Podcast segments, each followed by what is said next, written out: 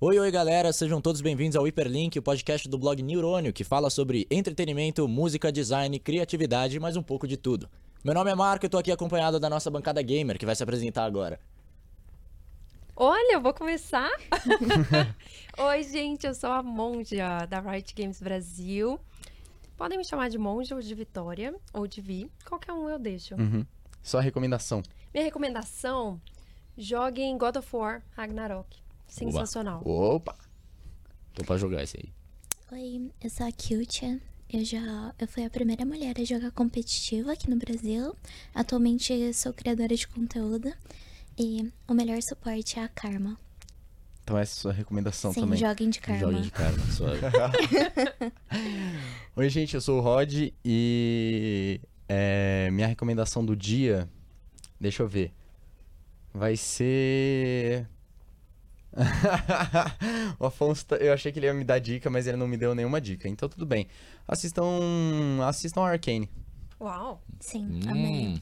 Hum. Bom, e como eu disse, meu nome é Marco e a minha recomendação de hoje é que nós é, joguem de mono, sejam monoyaço, tá bom? Monoyaço, che- sejam monoyaço, Não. por favor. Amo su- su- supremacia dos monoyaços. Meu Deus. Um campeão fala muito sobre uma pessoa, né? Isso é muito Ó, verdade. é que o, Yasuo, eu diria, tipo, tava conversando sobre o Yasuo e, tipo, eu acho que muita gente que começa a jogar o jogo e, tipo, não tem a mínima ideia de qual campeão vai, é, tem, tem vários, é, como, que eu- como posso dizer, caminhos que você pode seguir. E o, o Yasuo é um, é um personagem muito legal de você querer ir jogar com ele, sabe? Ah, Seu primeiro campeão foi Yasa? Quando eu vi o Yasuo, eu falei, mano, um samurai muito pica, eu, mano, eu quero jogar com ele. Olha, o único Yasuo que eu gosto é o Chibi Yasuo do TFT. Ah, Muito fofinho. É fofinho, mas Sim. eu gosto muito dessa dinâmica de irmãos aí. Mas vamos, vamos, vamos Vamos pro, pro assunto. Vamos pro, pro assunto de hoje, né? Falar sobre vocês, falar um pouco sobre é, a trajetória de vocês duas, por favor, assim, como é que vocês é, chegaram onde estão hoje, se apresentar um pouquinho pra galera que não conhece, por favor. Pode começar, ô Monja. Muito obrigada. Bom, gente, é difícil falar da minha trajetória sem falar de pão de queijo, né? eu venho de Uberlândia, Minas Gerais. Yes! Uberlândia. Sim, Uberlândia, uma cidade belíssima. Temos o belíssimo rio Berabim. Tô brincando. Não tem muita coisa pra fazer em Uberlândia. E Uberlândia existe, não é só uma piada, não. Existe, Não é a terra dos existe. Ubers, não. E desde pequena eu sempre gostei muito de jogar, mas os meus pais não aceitavam ter console em casa. Então, eles achavam que era perigoso. Então, eles me davam muitos board games. Então, eu convivi muito com jogos de tabuleiro, jogo de carta, família reunida no domingo para jogar a noite inteira. Então, eu sempre tive muito contato com games. E logo que eu praticamente entrei na, na área de gestão da informação, eu comecei a me identificar bastante com marketing. Mas era muito difícil para mim pensar em trabalhar com marketing de algo que fosse útil no dia a dia. Então, poxa, como é que eu vou trabalhar com marketing de geladeira?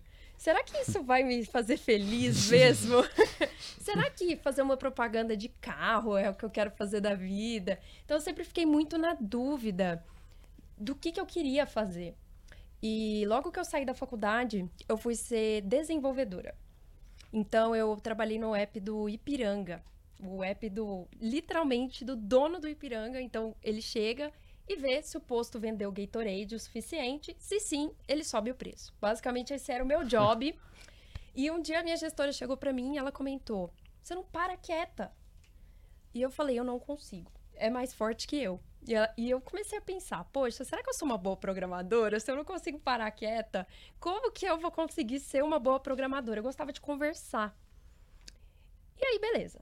Decidi que eu ia então para a área de marketing. Candidatei num estágio, em uma startup, entrei e depois de uns seis, sete meses de estágio, eles me convidaram para tocar o projeto da Web Motors. Então, eu entrei como PO da Web Motors. Então, a minha carreira foi uma carreira que eu diria que assim, eu sempre procurei estudar coisas que eu achava interessante e se eu conseguia ter um conhecimento mínimo, eu fazia. Eu falava, deixa eu trabalhar com isso, me ensina. De repente, eu estava lá fazendo, e quando eu via, tinha alguém do outro lado do mercado me chamando para fazer. Então, com o passar do tempo, trabalhando como PO na Web Motors, eu fui convidada para trabalhar cinco marketing de geladeira. Então, trabalhei na Brastemp. e aí, essa parte da Web Motors e da Brastemp, eu trabalhei bastante com desenvolvimento de sites. Então, praticamente com squads, metodologias ágeis, e dentro dessas squads, eu criava ali todo o roadmap do que, que a squad ia fazer dentro de um ciclo de 7 a 15 dias. Então, basicamente, às vezes era uma decisão muito complicada e às vezes era uma decisão muito simples, como vamos subir um botão. E aquele botão tinha um impacto gigantesco no site. Às vezes, um simples botão conseguia gerar muita grana. Uhum. E eu adorava tomar essas decisões. um belo dia, vi no LinkedIn Sim, gente, atualizem os LinkedIns de vocês. Tô atualizando o meu recentemente. Eu vou também. verificar. Aí, Eu também. Por favor. Eu vou verificar. Eu vi um job na Riot Games Brasil. Falei, interessante. Na época, jogadora de console, porque aí eu saí da casa dos meus pais, aí eu Uhum. liberei geral, né, gente? Primeira decisão, comprei um PlayStation. Falei, é isso. Peraí, mas então você já conhecia a Riot? Já Gente. conhecia a Riot, mas eu não jogava Uhum. muito os jogos da Riot. Tá aí, eu acho que um primeiro fun fact. As pessoas pensam que pra trabalhar na Riot você tem que ter todo o conhecimento dos jogos, você tem que ser o maior fã. E na verdade, o que eles procuram é muito que você tenha contato com jogos ao longo da sua vida. E não que você seja o maior fã da Riot Games. Uhum. Até porque uma coisa que eu fui aprendendo na minha carreira é que quando a gente ama muito, muito, a tendência que a gente tem de tomar decisões erradas porque a gente acha que é o melhor é mais forte. Então, no processo da Riot foram 14 entrevistas, um case e cinco checagens de referência Nossa. eles ligaram para todos os meus chefes, de geladeira, carro, a época que eu era programadora. É um processo muito complexo. E um dia me ligaram para falar: "Você passou". Eu falei: "Uau, estou dentro". e aí, do primeiro dia de Riot, um um colega chegou para mim e falou: "Olha, só que agora você não vai mais fazer produto. Você vai fazer branding". E eu falei: "Meu Deus". Cá Ai, estou ai. eu, novamente, trabalhando numa área que eu não domino.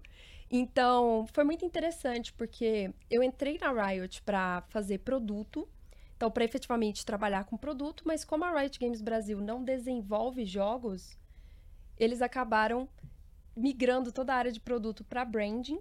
E cá estou, ainda aprendendo o que é branding, mesmo depois de três anos e meio aí, quase quatro de Riot.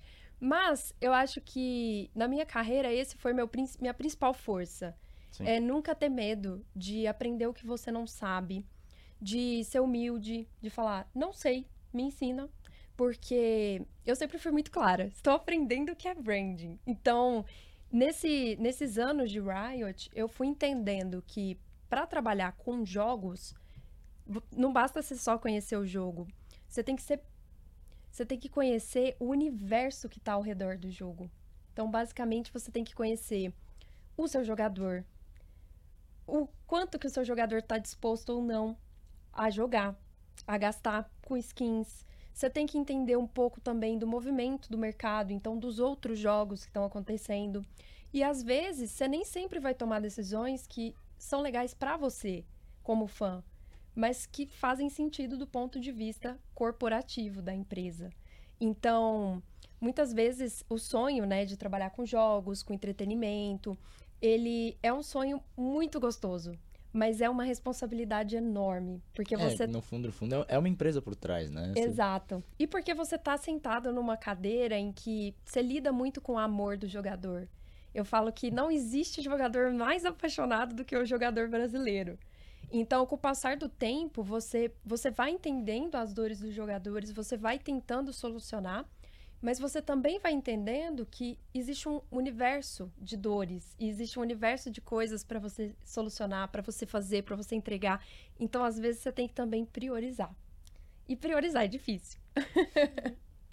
Esse, esse, esse branding que você da Riot, ele tá muito relacionado com a marca da Riot em si? Ou é com branded content, assim, que você, você tem que fazer umas derivações, assim, de conteúdo?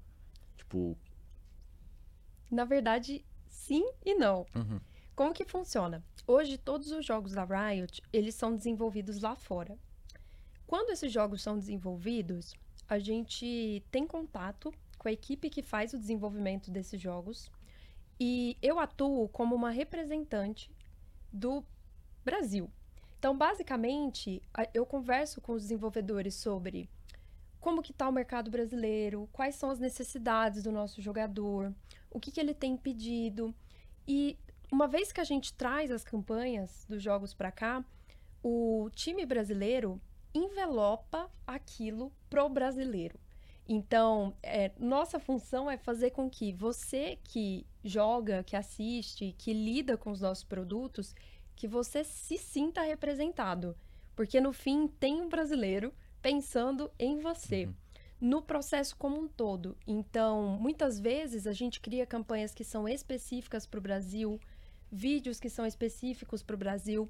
Por exemplo, a gente fez o vídeo da Raze com a Daniela Mercury e é um- um- uma carta realmente para o jogador brasileiro que joga de Raze, que é baiana, entender que a gente enxerga ele e que no fim a gente tá, tá aqui para isso, para agregar. Então, o nosso trabalho é muito esse. Nós fazemos campanhas, às vezes conectadas com o que já vem de fora, e muitas vezes a gente faz campanhas próprias para as necessidades do jogador local.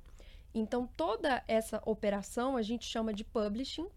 E aí, dentro de publishing, hoje, Brasil, você tem várias, várias oportunidades diferentes. Então, hoje, o cargo que eu ocupo é de Brand Manager.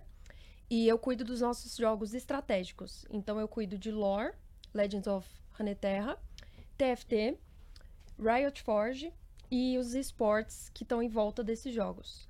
Então, praticamente é o tempo todo olhando os dados, vendo como que tá o mercado, pensando nesse jogador, pensando em ações, às vezes coisas muito pequenas para esse jogador que tem um impacto muito grande. Então, a gente vai organizar um torneio, às vezes é um trabalho de meses para organizar aquele torneio. Então, para que tudo saia realmente com uma carinha de Brasil e que não fique somente que não o jogador não tenha só contato com o que vem de fora, mas que ele saiba que a gente está aqui tanto ajudando ele a receber o conteúdo, quanto levando as necessidades dele e o comportamento dele para fora, para que o jogo também reflita. Então, hoje a gente eu participo, por exemplo, de um fórum de diversidade em que eles estudam como que aquele personagem vai ser adaptado para cada país. Então, quando eles vão criar um personagem, por exemplo, que é latino, eles consultam é, o Brasil para entender se eles estão na direção certa ou não. Então, essa é uma preocupação muito grande que a Riot tem de estar sempre tentando conectar ao máximo com aquela região, entendi. para que não saia. É, eu acho que isso é uma questão interessante, porque existem diversos jogos que literalmente abandonam essa parte de estudo do meio ali, que você tá se infiltrando. Então, por exemplo, eu lembro quando teve o. Eu acho que era o Assassin's Creed 3, que, que tem uma parte que ele se passa no Brasil. Sim, É o, é o 3. 3? É o 3, né? quando o Desmond É. tá procurando uma das maçãs do Éden. Que é literalmente uma, uma- Eles fizeram uma selva, sabe? Aquele episódio dos Simpsons lá, que eles chegam, tem gente jogando bola com É qualquer Amazônia. coisa. É, Aham. eles fizeram Eles uma estão dentro do estádio, tá tendo uma festa dentro do estádio, só que as pessoas estão jogando bola dentro dos corredores do estádio. assim, tipo, É, é, então, é tipo, obviamente o dos Simpsons era pra ser um- uma, uma alopração. Mas eles fazem um estudo meio bem ridículo, sabe? É, então é muito legal e muito representativo até pro próprio público brasileiro, ou seja, de qualquer país, ter um, um- alguém representando ali que entenda desse meio e consiga passar essa mensagem pra, pra própria desenvolvedora lá fora, sabe? É, porque mostra. que mostra que você tem respeito além da cultura, mas também com o jogador que tá lá. Porque, querendo ou não, por exemplo, no LoL, eu acho que não existe hoje um, um país que tá sendo representado lá de algum jeito que não tem um jogador, sabe? Por exemplo, um, um- um champion lá de, de qualquer. É, a, a- própria Raze no Valorant, você pode perguntar pra qualquer um, qualquer fã, as pessoas vão falar que gostam muito, que se sentem representadas, Sim. porque ela realmente é uma brasileira ali, tipo, tem essência, né? Aham. Sim, e a preocupação, por exemplo, a Raze, ela é brasileira desde a criação. Então, desde os primeiros é, conceitos, quando foi pensar na personagem, foi desenhar, já tinha ali uma preocupação de, de trazer a cultura de uma forma que realmente é realista, Sim. né? E não, poxa, vamos fazer qualquer coisa aqui, pintar de verde e amarelo e falar que é Brasil. É.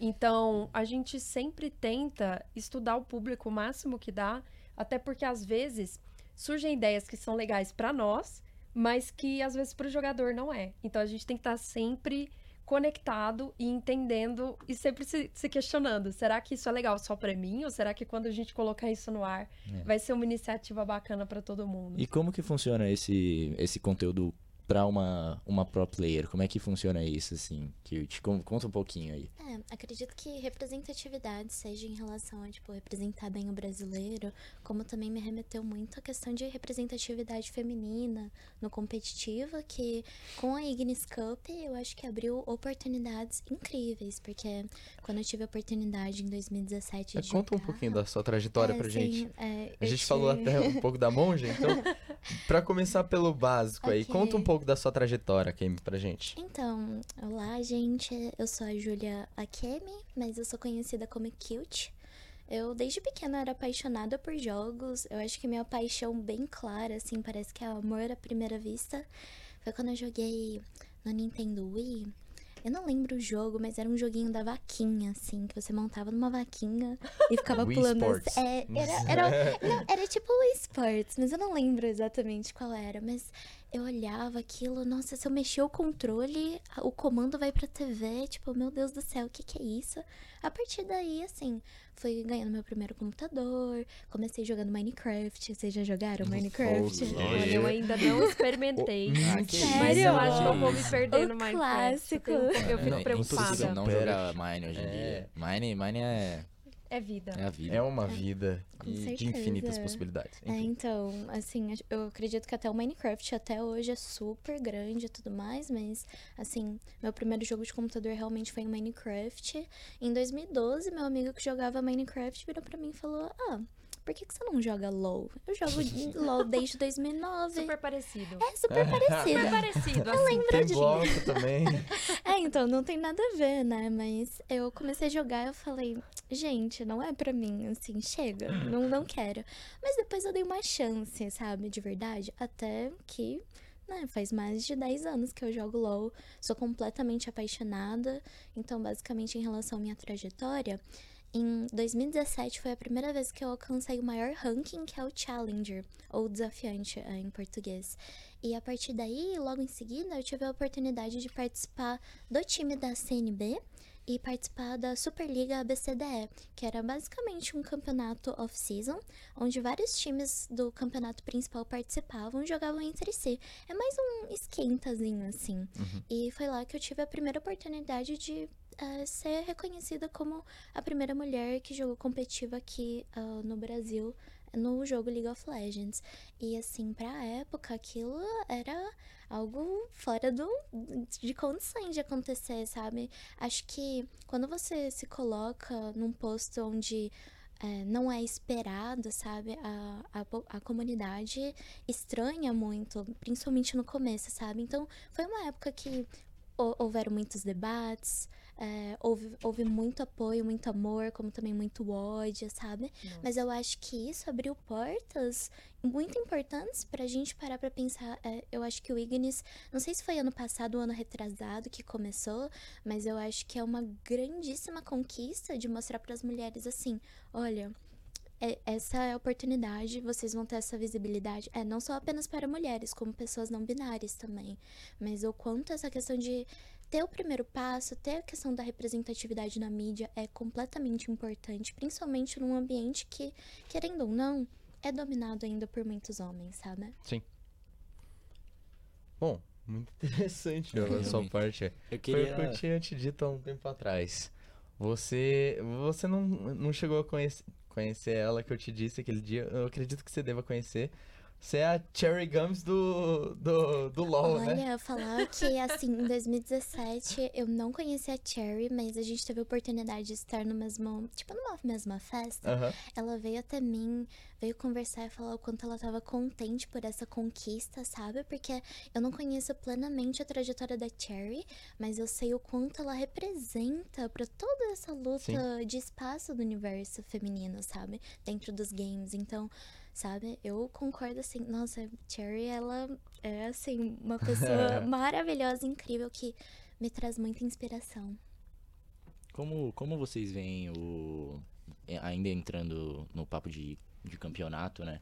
A gente sabe que o, o Brasil, comparado ao, ao, ao resto, ao internacional, a gente ainda tem muita coisa pra aprender no quesito, tipo, de qualidade da nossa gameplay mesmo. Assim, tipo, muitas vezes parece que o internacional estão muito acima da gente. O que, que vocês acham que teria que mudar aqui no Brasil pra, pra isso acontecer? Pra gente No começar cenário, a, a bater de frente com, com eles e, e realmente ter, ter uma chance de chegar nos campeonatos globais e ter uma chance de não ser só o time que foi colocado, que veio de fora, assim, e já sair de primeira. Olha, eu posso responder essa pelo, um pouco pela experiência, mas mais como jogadora mesmo. Uma coisa que eu percebo é que às vezes a gente tem essa percepção de que o Brasil precisa investir mais em gameplay, enfim. Mas, é, até pela minha experiência, por exemplo, no Legends of Runeterra, a gente tem os brasileiros dominando e ganhando, assim, praticamente sequencialmente. Então, joga muito bem. Quando a gente olha hoje o Valorant, O Valorant, é. tá Então, é, No FPS em geral do, no do FPS, Brasil. por Eu acompanho exemplo. bastante Rainbow Six, é uma- da Cherry. Da Cherry. É, é um, um estouro hoje ainda. O estouro. É, eu penso que, na verdade, às vezes também o próprio nós como brasileiros, né, a gente tem muita paixão e a gente quer muito ganhar. Uhum. Então, eu fico às vezes me perguntando porque pra mim depende às vezes do momento, às vezes do time, de como que aquele time tá estruturado, mas eu acho e vejo muito potencial nos times brasileiros hoje. Não acho que a gente não se adeque, sabe? Eu acho que, inclusive, a gente chega lá e, e dá um frio na barriga do, do pessoal gringo. Uhum. Mas, às vezes, é muito uma questão de momento que aquele time tá, de pressão. Eu fico pensando, poxa, uma pressão enorme de você estar no estádio, todas aquelas luzes em volta de você, você ter que performar, você ter que dar o seu melhor. E você não tava representando mais o seu time, agora tá representando o Brasil lá fora, né? O É. peso Exato. que envolve isso. Exato. E pra mim, cada vez mais a gente tem oferecido, pelo menos na Riot, oportunidades dos jogadores brasileiros competirem mais entre si em múltiplos campeonatos. Então, muitas vezes, quando a gente tem um cenário que é um campeonato e depois já leva para o mundial, você não tem tanto aquela oportunidade de praticar. Hoje, por exemplo, se a gente olha o cenário do Valorant, a gente tem diversas oportunidades de um mesmo time ele praticar diversas vezes contra outros times, contra outros jogadores. Então isso para mim é uma forma também de preparo que esses times vão tendo, para quando chega lá já tá com outro olhar, com uma outra experiência.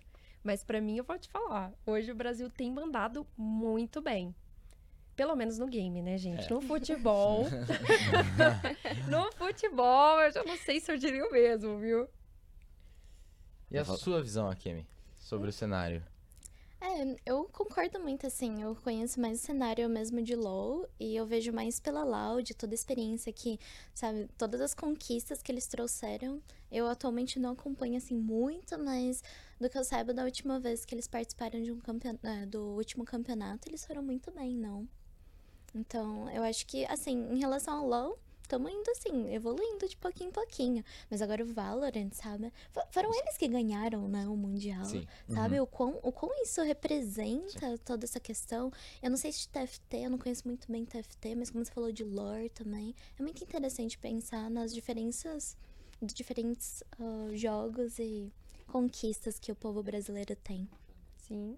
No próprio TFT agora, hoje mesmo, a gente tá, tá observando aí os jogos do Mundial. E, a- Uhum. e a gente tem brasileiros, assim, jogando muito bem. Sim. Engraçado, assim, quando eu olho até para os jogos de estratégia, os brasileiros são muito bons em jogos de estratégia. Sim, demais. Eu, eu vejo até uma coisa que você falou pra complementar, que são degraus que você tem que ir subindo. Isso aconteceu também no Rainbow Six, no caso. É, o cenário brasileiro era bem, assim, saco de pancada ali do europeu, do americano e tal. Afinal, era sempre um time europeu e outro americano, norte-americano, no caso. A gente era cobre quando chegava lá.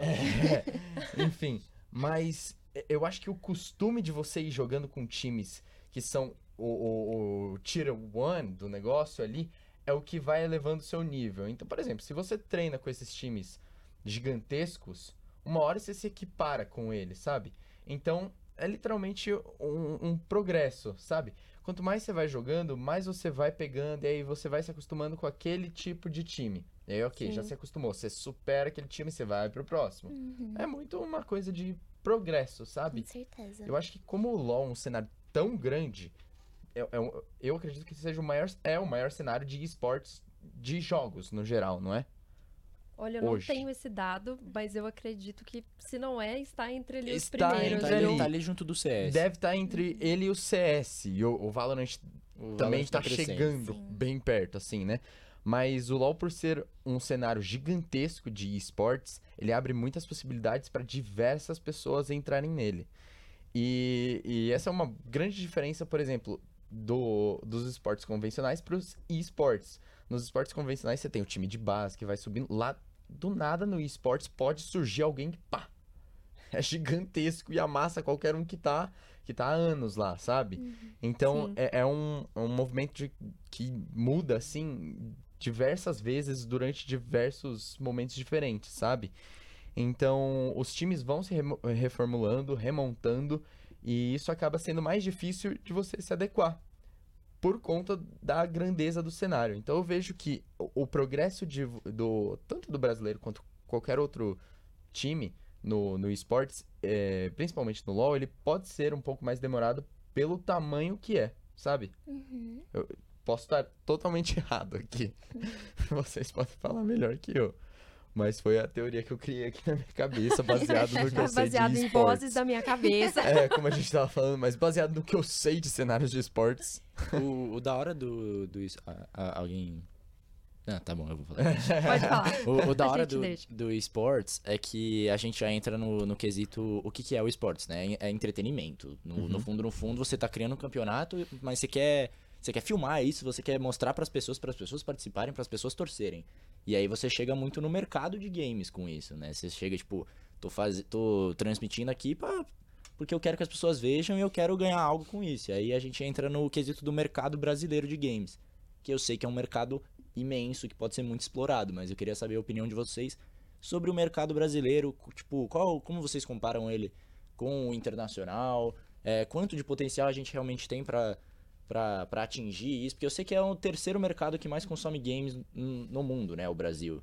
Então, qual, qual o nosso potencial? Como vocês comparam esse mercado? Adoro que vocês olham pra mim primeiro. Olha, pra mim hoje o Brasil tem uma, uma coisa muito especial e que eu pessoalmente tento sempre trazer nas campanhas, que eu até comentei isso antes, que o jogador brasileiro ele é muito apaixonado. E quando ele faz um site, um jogo, um vídeo, uma live, a gente sente essa paixão.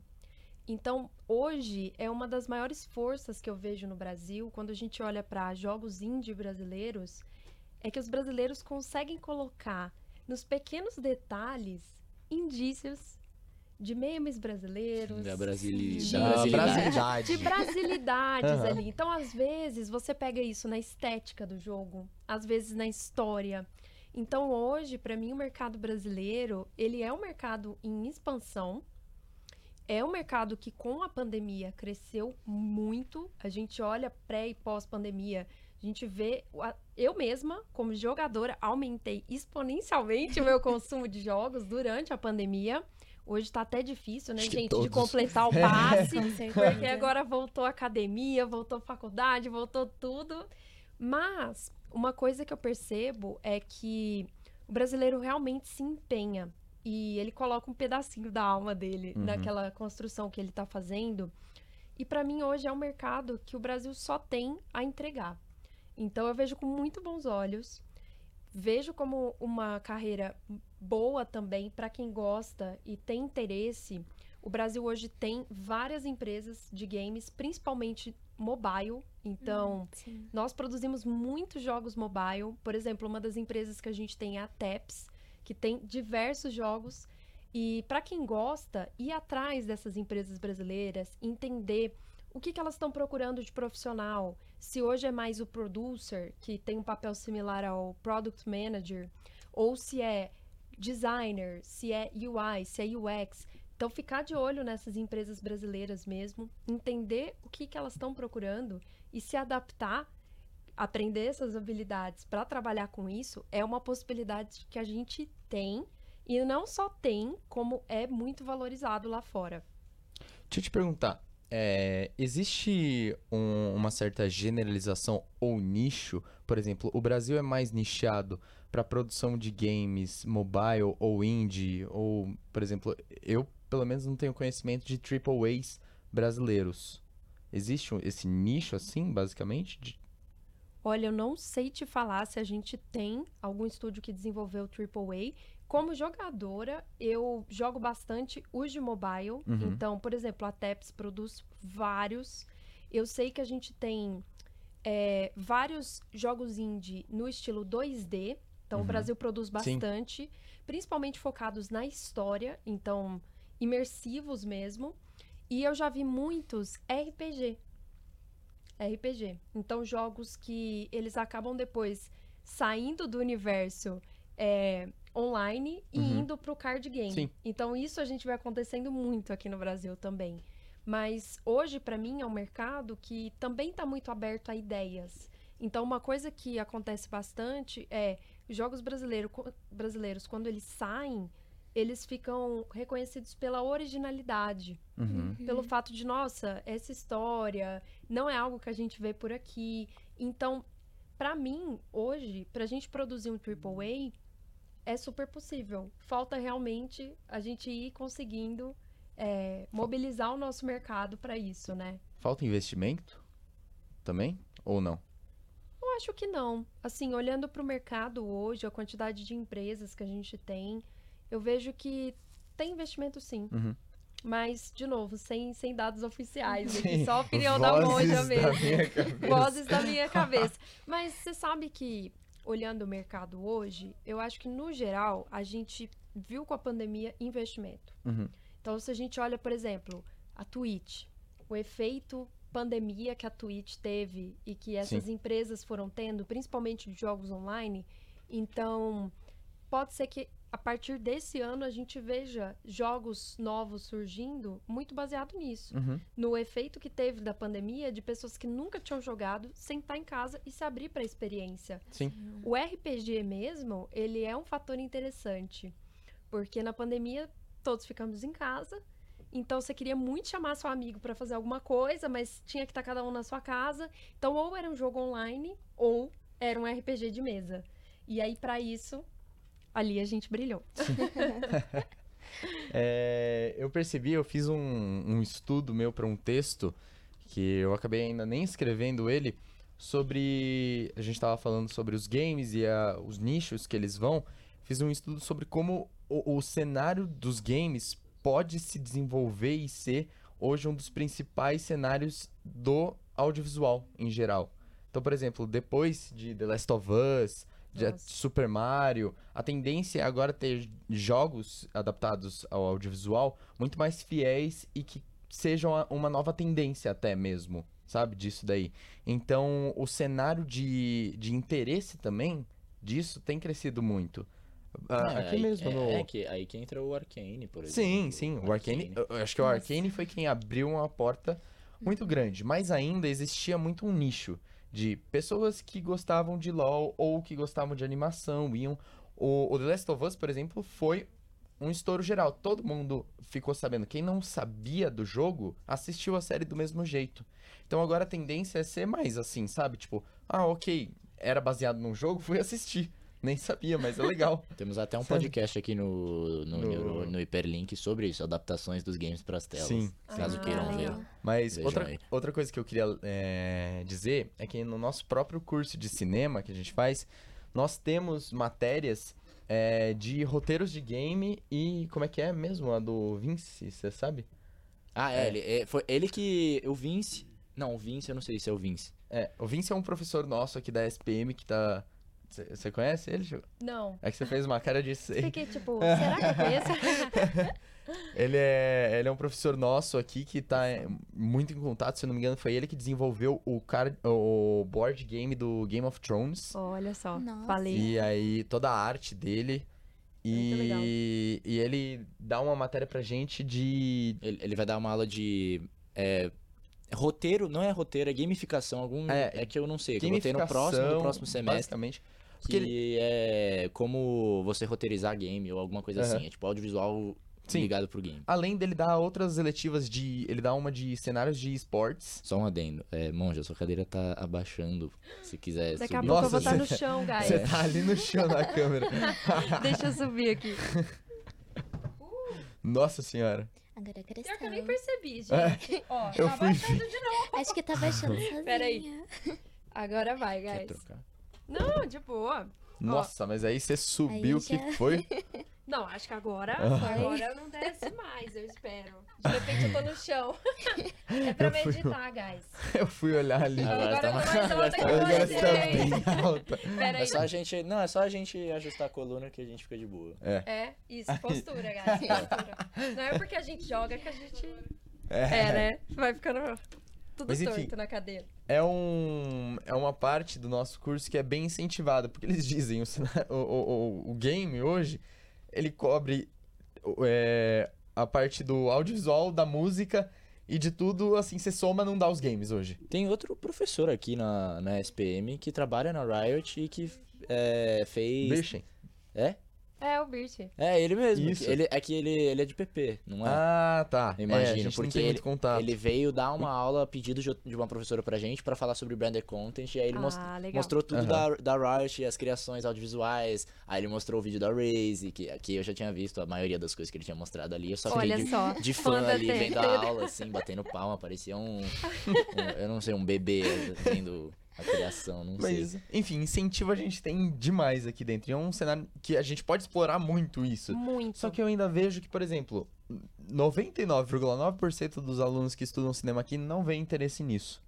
Porque eu acho que entram muito focado, eh, fo- focado com a mentalidade de fazer roteiros É, de pra filme, cinema, ou filme, pra enfim. Hollywood. Mas tem muito mais de audiovisual pra gente explorar. Nossa, Sim. muito. Só pra vocês terem dimensão, a gente entregou semana passada, semana passada, um projeto que foi uma animação que nasceu aqui no Brasil, que foi a animação do Convergence, que é o último Uhum. jogo do Sim. Do Echo.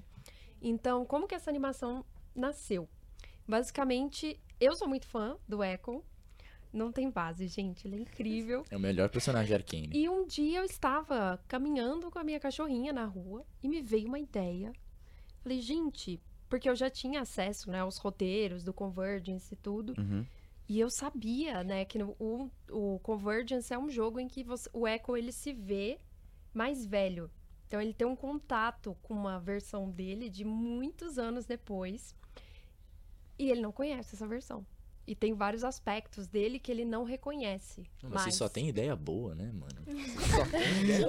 Não, calma que essa ideia já existia. Aí eu pensei, nossa, ia ser muito legal se isso fosse um clipe de música. Ele se vendo e tal. Ah, foi... Nossa. Eu, eu li uma matéria sobre eu isso. comecei a pensar no vídeo, conversei com o pessoal que, que tinha o domínio, né, do roteiro e tudo. Começamos a fazer o vídeo. De- um ano depois, que foi semana passada, o vídeo saiu. E o mais legal é que, assim, eu não tenho, por exemplo, o conhecimento que vocês têm de animação, de cinema. E eu vejo que teria feito toda a diferença, porque teria facilitado algumas, algumas discussões que a gente teve. Hoje, dentro dos jogos, existe um, universo a ser explorado. Seja no meio da música, da animação. Então, pegar um personagem como Echo, construir uma história para ele, e no fim você criar uma música do zero com o criolo para que fale sobre o jogo, isso tudo faz parte do, do trabalho de brand manager. Uhum. Então, não necessariamente você não vai trabalhar em Hollywood, né? Sim. Mas o felizmente esse vídeo, ele virou um vídeo que teve veiculação no mundo todo. Então, uma ideia que nasceu no Brasil, na rua da minha casa, virou um vídeo é, que passou no MSI com a minha cachorra Bananinha. Ela só tava É. se importando ali Exato. caminhar. Ela pensando nas bananas e eu no eco. Fazer o quê, né, gente? E basicamente, hoje eu olho e. Poxa, é muito legal ver uma ideia que nem eu mesma dei tanto valor quando Aham. surgiu, passando no MSI e no mundo inteiro. Então, uma coisa que, que eu penso é que às vezes a gente idealiza muito que para chegar nessas, nessas posições, de criar essas coisas, que a gente tem que mudar e ser diferente do que a gente é. Mas ter contato com o jogo, com os personagens, pode te permitir criar uma coisa que, quem sabe, um dia passe nos cinemas. Então, eu tenho. Nossa, eu sou muito fã dessa parte de, de entretenimento. É algo que eu foco bastante na Riot, toda oportunidade que tem de fazer alguma coisa de entretenimento, eu tô lá, gente, me chama, tô aqui pra isso. E pensem nisso, porque não necessariamente hoje é só filme. Entretenimento pra nós pode ser um curta de 15 segundos do seu personagem favorito dançando ao som de Anitta. É entretenimento. Aliás, um adendo, curiosidade que a Collie nos trouxe ali, Collie está ali de, de óculos, Olá.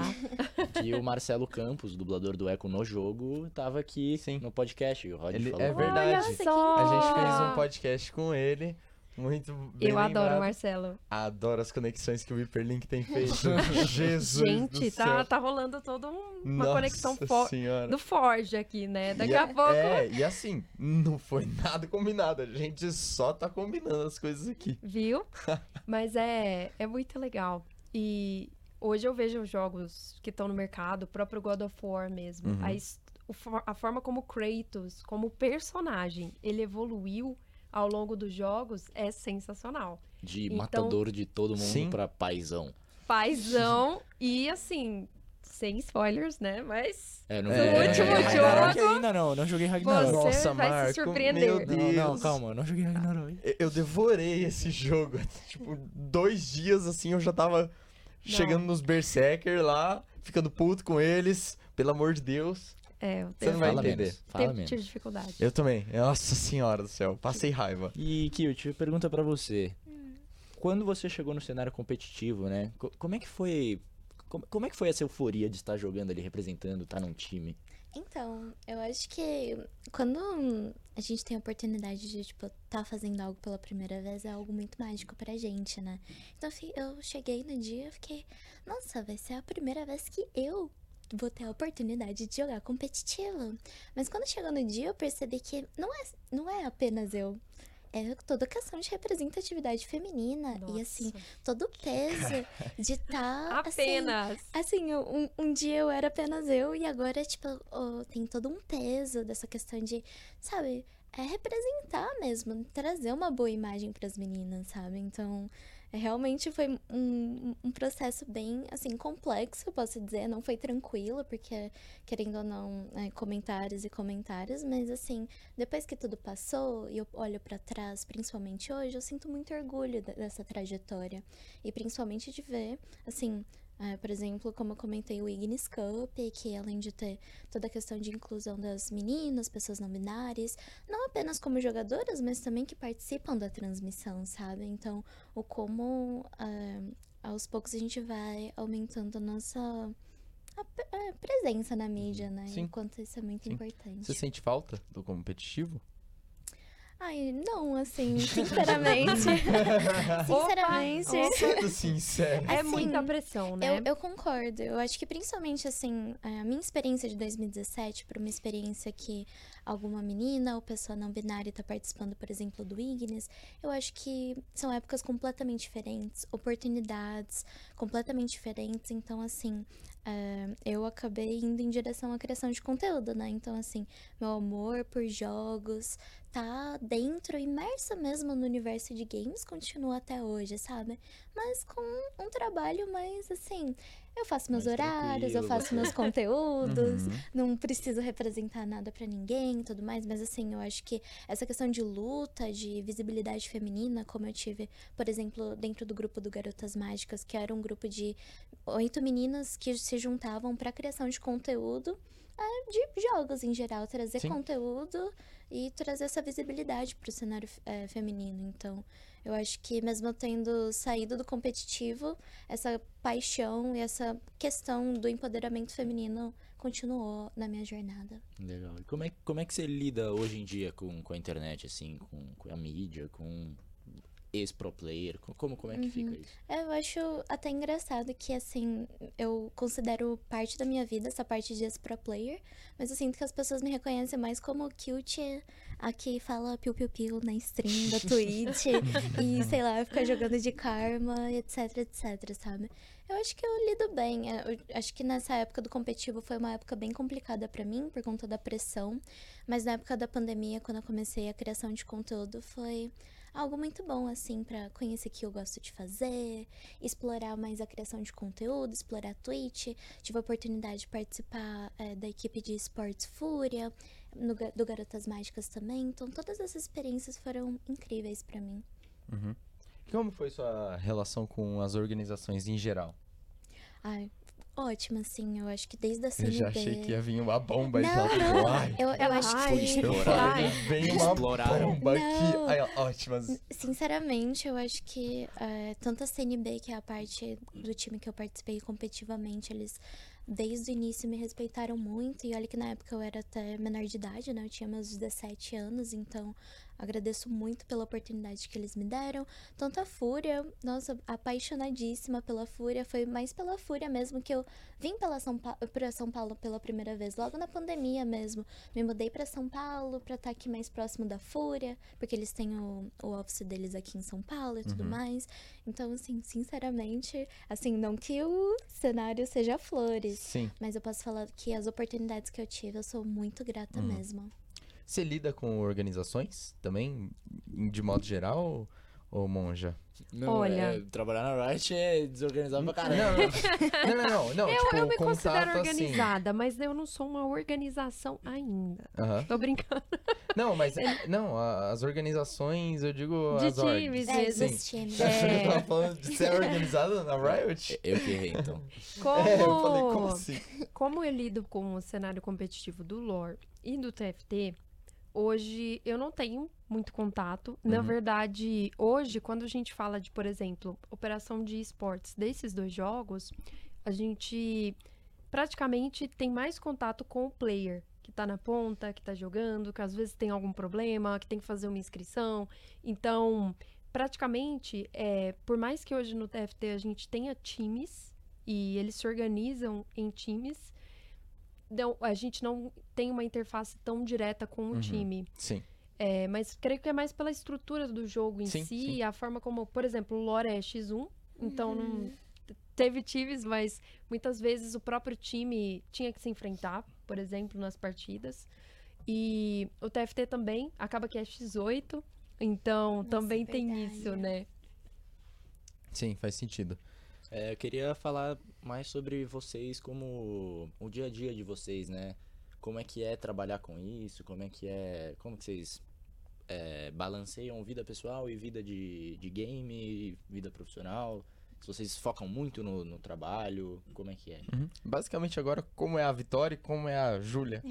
Sim, pode Nossa, ficou estranho, Vitória. né? É. Oi, Júlia, tudo bom? Olá, Vitória. Começa aí de novo o hiperlink. A gente, hoje a Vamos, gente tá vamos nessa apagar bancada essa com- parte, produção.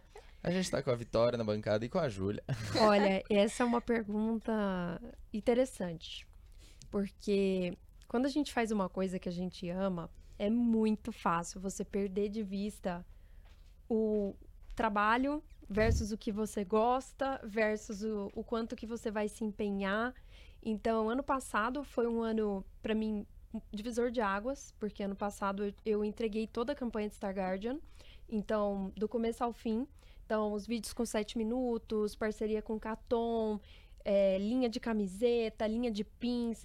E foi Ah, uma da campanha. Piticas, né? Exato. É. Ai, eu participei de todos os eventos. da Participou, Star teve live, live. exato. Ai, eu sou apaixonadíssima pelas Star Guardians. Eu também. E foi uma campanha que, por exemplo, eu realmente me perdi de vista. Então, durante a execução da campanha, eu não tinha, não existia mais Vitória, era só monja. E era monja, monja, monja trabalhando. E eu acabei tendo um burnout. Então, não aconselho. Acho que é muito importante a gente sempre ter horários. Horários para você focar em você, horários para você se atualizar, buscar habilidades novas. E isso foi algo que eu perdi. Como, principalmente na pandemia, todo mundo deu uma saturada, assim, de curso, live, de você ficar o dia todo conectado. E a gente passou a buscar entretenimento mais fácil. Então, era mais fácil ver oito horas de Netflix do que assistir uma aula de 10 minutos do Coursera, por exemplo. Então, é, é algo que eu tenho tentado fazer mais hoje, de ter essas divisões melhores de tempo. E sempre que eu entro em um projeto que eu gosto muito, tipo esse do Echo, eu tento colocar o famoso Pomodoro. Não sei se vocês já ouviram falar. Sim, Não, sei, o o que que método é? Pomodoro. O método Pomodoro, Sim. que é um método que praticamente tem vários apps aí no, na Play É. Store, mas são 25 minutos de foco extremo e pausas de 5 minutos. Depois de quatro ciclos de 25, 5, você ganha uma pausa de uma hora. Então, se você segue o Pomodoro certinho, você se obriga nessas pausas de cinco minutos, de uma hora, a tirar o seu cérebro daquelas Sim. atividades. E isso me ajudou muito a não ficar tão desgastada. Porque o maior desafio que eu tenho hoje é a quantidade diferente de assuntos que eu tenho para lidar num dia. Então, são muitas facetas e assuntos diferentes, e quando eu vejo, o dia já tá na metade. E eu falo, meu Deus, eu resolvi praticamente nada. E então, o Pomodoro ajuda porque você fala, poxa, são 25 minutos que eu vou focar nesse assunto aqui. E você tem, se dá um, meio que você dá um cercadinho ali pro seu cérebro não ficar saindo e resolvendo outras coisas durante aqueles 25. Entendi. Que da hora. E você, 25 minutos. Júlia? Júlia? Pomodoro, eu achei da hora. Pomodoro, Eu guys. nunca tinha ouvido falar, eu Gente, acho que... é um método revolucionário, É. é vida. Minha mãe que não. Eu, quando eu tava no sexto ano, assim, indo muito mal, não conseguia estudar, ela chegou, ó, vê esse vídeo aqui. Método Pomodoro, faz isso daí. aí eu fiz, deu certo. É. Tem um que tem uma florestinha. Aí, se você não respeita o Pomodoro, morre. Meu Deus. A árvore. Sério, eu fiz Isso assim na minha te- cabeça. Te, traz uma sensação horrível de eu, Eu sou. vou, eu vou Detalhe, detalhe Eu vou ficar que contato eles depois. plantam árvores de verdade. Então eu fico pensando, será que? Não, eles Enfim, seriam não vou entrar nessa seara, não. Eles não seriam tão cruéis. Mas- eu Dá acho que peso. não. Faça Pomodoro, faça Pomodoro. Ah, eu concordo plenamente. É o que a Vitória falou. Não! Eu acho que principalmente na pandemia, quando a gente tava lá só em casa, e eu digo mais assim, de que pra mim computador e LOL é, como é que fala, entretenimento pessoal e também virou trabalho, sabe? Sim. E você saber separar, tipo, quando eu vou trabalhar, quando, o que, que- qual o momento de entretenimento, qual o momento de trabalhar. Na pandemia, principalmente, eu também entrei em burnout, justamente porque eu falava, ah, por que não streamar 12 horas seguidas, sabe? Nossa. Então, assim, chegava um ponto que realmente o meu corpo não aguentava mesmo. E eu falo mais, assim, em relação a agora, que nesse primeiro semestre desse ano, eu comecei a faculdade aqui na SPM, Uhum. né? Tô no primeiro semestre de CP.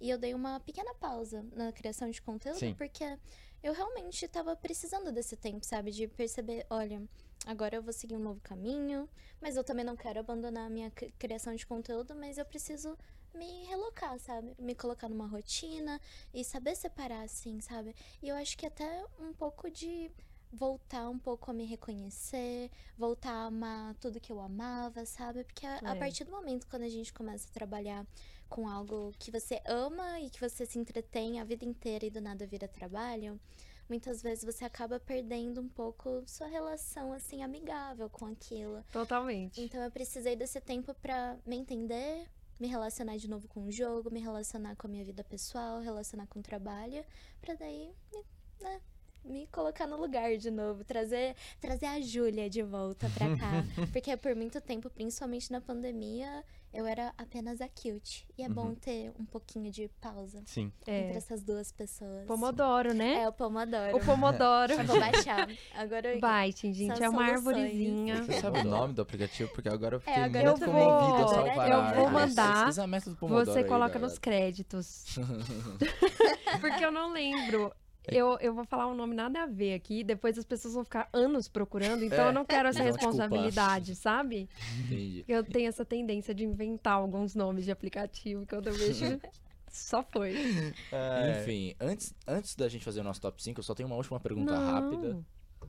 Já? É, é, infelizmente. que a Já? gente tem o horário aqui, mas infelizmente. é, eu vou fazer uma pergunta rápida que é. Eu, agora mais pessoal, porque eu falando por ele também, porque nós dois somos estudantes de cinema. E é como a gente tá falando sobre o audiovisual, né? A gente, beleza, não dá pra ir pra Hollywood o tempo inteiro, a gente não sabe. Óbvio, é o sonho. Mas sonho. alguém que tá interessado na indústria dos games e faz audiovisual, fa- faz cinema e tá interessado nesse mercado, que dica você dá pra seguir, assim? Que dica você dá? Quero trabalhar com isso, onde eu tenho que procurar? Pra Uma quem tá só? ouvindo também. Ah, todas Ah. dá, Várias por favor. Vamos começar a aula então. É, ela puxa o pergaminho. Aquela... Puxei o pergaminho. Ó, a primeira dica que eu dou, e essa dica parece boba, mas ela não é. Porque eu tento sempre seguir essa dica. Se chama LinkedIn.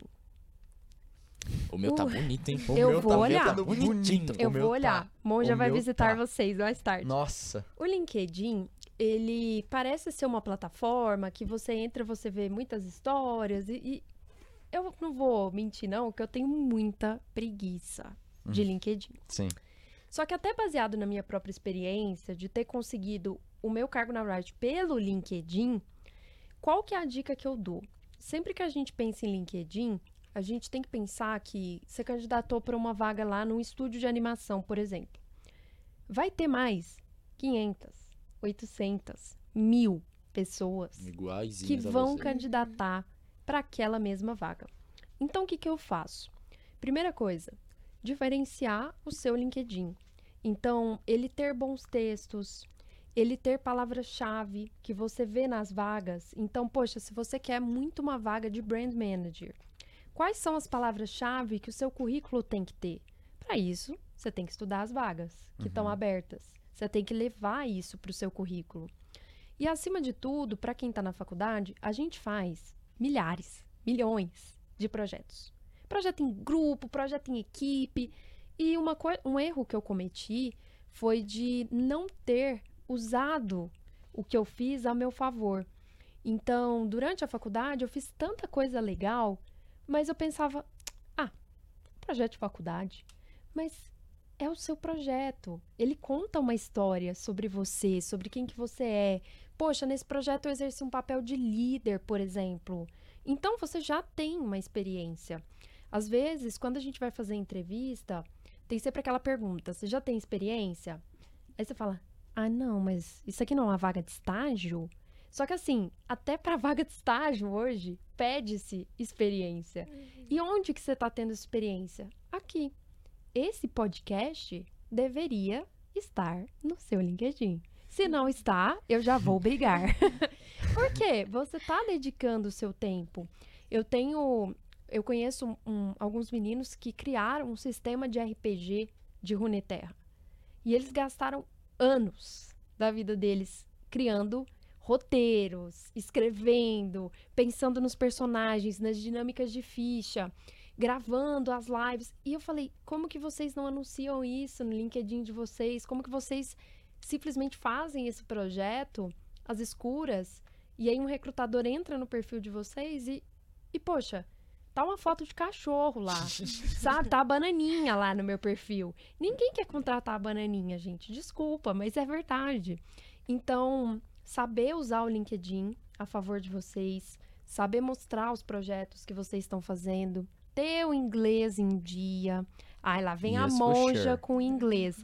Mas, gente, é verdade. Na Riot, a partir da segunda entrevista, todas foram em inglês. Hoje, eu escrevo projetos em inglês. Eu tenho que escrever falar inglês o tempo todo. Seu LinkedIn inteiro é em inglês. Meu LinkedIn está em inglês. Então, tem um motivo. Porque hoje a gente às vezes faz aquele inglês capenga e fala I speak, mas na hora H que o entrevistador trocar a língua da entrevista, você tá preparado? Essa é uma pergunta que a gente tem que se fazer. Sim. Então, pensar em projetos que você possa levar para o seu LinkedIn, ter um inglês bacana. E a última dica, que também parece boba, mas não é, chama-se foco. Quando a gente faz várias coisas legais, então você tá na faculdade, aí você tem matéria de cinema, e aí tem uma matéria de dublagem, e tem uma de produção de conteúdo, e tem uma de branding. É muito difícil você decidir para onde você vai. E se você não tiver foco na sua carreira e não souber o que você quer, seu chefe também não vai saber. Então, isso é muito importante. Apesar de eu ter sido uma pessoa que eu fui aprendendo diversas profissões ao longo da minha vida, hoje eu sei que quanto mais eu focar, mais eu vou chegar onde eu quero. Então, o foco, ele é seu melhor amigo. Tanto para falar não, para às vezes uma oportunidade que é legal pra caramba, mas que não faz o menor sentido para sua carreira, quanto também para ser meio como policial. Porque a tendência, quando a gente faz coisas legais, é querer sair fazendo só coisas legais. E às vezes o foco é aquele amigo que vai bater na sua porta e vai falar: olha, nem sempre o que você vai fazer é legal. Meu trabalho, 99% dos dias eu não estou criando conteúdo sobre o Echo, mas eu tive um dia que eu criei. Então, se não fosse o foco, talvez eu teria saído, falado: "Ah, trabalhar com games tem uma parte burocrática, não é isso que eu quero". Então, você saber onde você quer chegar é muito importante. Então, se o seu sonho é ir para Hollywood, começa a planejar hoje. E daqui três anos você não chegou em Hollywood, continua planejando. O que eu vejo que às vezes as pessoas que me pedem mentoria fazem é: eu tenho o sonho de chegar em Hollywood, acorda de manhã um dia, tá trabalhando com outra coisa, com vendas, atendimento ao cliente, desiste de Hollywood e nunca mais se abre para aquele sonho. E na verdade não, você pode trabalhar com uma coisa totalmente diferente, foi o meu caso, e no fim terminar trabalhando com com algo legal. Então, vários conselhos aí. Ótimos Nossa, conselhos. amei. Ótimos conselhos. Pomodoro. Pomodoro, Pomodoro. gente, e eu falo, mas nem eu. Às vezes eu esqueço de atualizar o LinkedIn, às vezes eu não faço Pomodoro, mas é importante. É, tem um livro que eu li que eu recomendo que todo mundo que está escutando, chegou até aqui, tem que ler o livro então, que chama-se Seja Egoísta com a Sua Carreira. É um livro que foi escrito. Ah lá, a Ana tá me olhando que eu indico esse livro para todo mundo que eu conheço. É um livro que foi escrito por um, pelo Luciano Santos, que é um autor brasileiro. E depois de anos em Big Techs, então Facebook, Google, ele escreveu esse livro. E é um livro que fala muito do que eu estou falando para vocês, de que a sua carreira, ela é sua responsabilidade. Ela não é minha, ela não é do seu chefe, não é do seu professor. Então, se você não trabalhar na sua carreira todos os dias, você não vai chegar onde você quer. Então, é um livro muito gostosinho de ler e vale a pena porque ele abre muito a sua cabeça para isso, de que você tem que se atualizar, você tem que ter um LinkedIn atualizado, você tem que ter o inglês. Ele fala basicamente tudo que eu queria falar e que eu não tenho tempo para falar, mas é um livro que para mim foi um divisor de águas. Então, sejam donos das carreiras de vocês, estudem, aproveitem a faculdade, aproveitem os cursos, os projetos. Eu aproveitei bastante. Então, quando na minha época eu fiz de tudo um pouco. E se vocês olharem meu LinkedIn, eu tenho artigos da faculdade lá, eu tenho projetos. E nas entrevistas até hoje eu falo deles, porque foram uma parte da minha vida que eu me dediquei muito. Então, não é porque vocês estão aqui que no minuto que vocês entrarem numa empresa isso se apaga. Não, a história continua. Então, né, é, é igual Kratos, né? Ninguém esqueceu o que ele fez lá no jogo 1, 2 e 3, né? Ele é pai agora, mas a gente lembra o que ele fez. Então, a gente tem esse raciocínio. Bom, só todas essas dicas. Muito obrigado. Apenas. Muito obrigado Muito pelas obrigada. dicas. Apenas. Muito obrigado. É o LinkedIn atualizado, né, Tá, guys? tá, tá lá, tá lá. Agora, eu espero. Você você já colocou o podcast lá ou tá Podcast saindo? tá lá também. Calma. Eu vou olhar. Tá Tá. lá, pode ver. Tá- Ele tava atualizando agora, gente. Tá eu tava Ah, vendo tô- ele tô lendo o mexendo no roteiro aqui, ó. celular. Tô lendo o roteiro, tô lendo o roteiro. Atualizou Ok. agora, Não, Não, desesperado. ver, Daqui a tá pouco já lá, entra- tá lá. Mas enfim, vamos Enfim. então pro nosso top 5. O top 5 de hoje vai para as nossas duas convidadas. E elas vão falar os, os cinco, principais, cinco campeões favoritos do LoL. E é do quinto Pro a- primeiro. pro primeiro. Então- Todo mundo sempre erra, não sei porquê, mas Eu não sei fala o que vocês mais gostam por último. Por último, porque a gente fala isso daí aí, aí a pessoa chega. Bom, em primeiro lugar, eu acho aí, que é. já estraga tudo. Pra que, que você vai fazer o top 5 Morgana. você fala o primeiro? É, Credo. Começar de baixo. Manda Ok, bala. Então, Vamos pensar. do seu quinto lugar, que é o seu Hum. menos favorito ali dos cinco. Em quinto lugar, eu colocaria a Sandra. Ela, ela fez bastante parte da minha vida, eu tenho um amor por ela, mas tem muitas queridas na frente. Não gosto de Sandra. Não gosto de Sandra. Não gosto de jogar contra. Quem gosta? É, então, quem não. É. Quem, quem- é, acho que ninguém gosta de tomar IK. Em É. quarto lugar, acho que ficaria a Ari. Eu sou apaixonadíssima. A Ari é a queridinha também do LoL. Sim.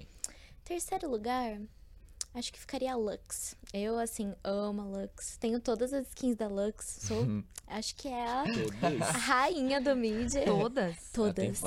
Eu só, eu acho que eu Gastou não vários tenho. dinheiros. É, na verdade, assim, eu tenho um programa de parceria com a Riot. Ah então eles, ab- Sabia. eles abriram a conta pra eu ganhar, assim, meio que toda. Mas olha, eu posso falar que eu acho que Dá pra falta passar uma. isso. Dá pra passar isso pro- pros outros, pros amigos. Pra Mas, ó, minha querida Lux, em segundo lugar, eu acho que eu vou escolher a Anne. Porque a Anne foi meu prim- minha primeira campeã main. Sou completamente apaixonada, assim, minha fofíssima. Em primeiro lugar, retomando logo no início que eu recomendei, a campeã do bot, a melhor esporte do mundo, a minha querida Karma. Carminha é top. Carminha é Olha top. só. Minha. Dá pra jogar Karma top. Karma Dá, top. Eu Karma amo. top, Karma, chama. Karma Jungle, Top Mid, AD Carry, dá, dá pra fazer Karma tudo. tudo. Karma tudo. Aham. Literalmente. Exatamente. Olha, o meu top 5 é muito, muito difícil. Eu pensei muito. Eu tava aqui quase queimando o cérebro pra fazer. Mas, em quinto lugar, Miss Fortune. Em quarto lugar, Miss, Fortune. Fortune. Em terceiro lugar, Miss Fortune. E em segundo e em primeiro, Miss Fortune. Eu só jogo de Miss Fortune. Eu tenho, Mono, eu é tenho uma mono, sugestão. mono. Nossa. Nossa! Faz um top Com 5 das quantos champions skins. tá Das hoje? skins. Tem uns Não, 160, 170 Miss e Fortune, e todas. Gente, é uma Você joga só paixão. com um de 160, só tem tantos Exato. pra jogar. eu joga tenho, de um. eu, eu, desde o primeiro joguinho, assim, desde a primeira partida, eu gostei. Falei, ela é ruiva, ela é linda, maravilhosa. É, é é. essa mulher. Tá, Aí- então top 5 skins Top da, 5 da Miss, Miss Fortune. Fortune. É, essa é uma boa tudo. pergunta. Top 5 skins da Miss Fortune. Aí que vem o segredo. Você só Você só tem uma uma. Você só Você tem só uma. Eu só tenho uma. Qual Não, eu tenho, eu tenho mais, mas eu só jogo de uma. Da Qual? coelhinha. Aquela de Natal. Eu amo Que ela tá com um também. vestidão vermelho. Uma Ah, graça. maravilhosa, gente. Ah, Miss Fortune é tudo na minha vida. Mas assim, sendo sincera mesmo, ultimamente eu tô jogando muito TFT. Entendi. Muito. Até Uhum. porque o trabalho pede que eu jogue TFT cada vez mais. Porque não é fácil, gente. TFT é complexo. Você tem que jogar pra aprender. É, e muda muito rápido, Muda. né? Cada set é um jogo novo. Então, se fosse top 5 skins de TFT, aí seria fácil. Porque também é Pengu, Pengu, Pengu, Pengu, eu Pengu. Bom, enfim, eu, eu vou terminar aqui. Eu só vou pedir que vocês falem a frase de vocês favorita aí. Imita aí o personagem, por favor. que isso? Qual que é a sua... Essa é a minha. Barril? Barril. Não, é, Eu é, achei que você ia falar aconteceu Do jeito que você falou do Yasa. Não, o Yasuo é pica, mas o, o GP falando é muito bom, velho. A voz dele é. Meu É, Deus, eu achei que era o Gragas. Aí eu falei. é, Não. Sua é barril. Eu não sei uma frase da Karma. Você lembra alguma da Miss? Não, pois é, eu- eu tô aqui. Mas tem uma que ela fala continue anda. Ai, eu Essa amo é essa É frase. quando você aperta o W. É, eu gosto. Bom, Na enfim. verdade, aquela mulher é tudo, né, Ela é, gente? ela É, é um outro. Joguem aí é, Ruined King pra descobrir mais sobre Miss Convergence. Fortune. Hum, é verdade, Convergence é não tem a. Miss Fortune. Ah, é. Mas, Mas tem o Echo, Que querida. eu não sei jogar até hoje. Já tentei várias vezes, o Echo não rola. Ele é muito complexo pra mim. Bom, é isso. O Hiperlink vai ficando por já. aqui. Então não se esqueça de conferir os nossos outros episódios no Spotify, acessar nosso blog neurônio.spm.br e nosso Instagram, arroba neurôniospm, para ficar por dentro de tudo. Muito obrigado pelas E o convidadas nosso novamente. LinkedIn. E, o os LinkedIn. LinkedIns. Marco Flávio mostrando o Nax Filho. Rodrigo Guimarães. Rodrigo MM Guimarães. Júlia Akemi Mules. V. Rezende Lopes. É isso. Muito obrigado, viu? Tchau, tchau. Tchau. Tchau, tchau, gente. Uh.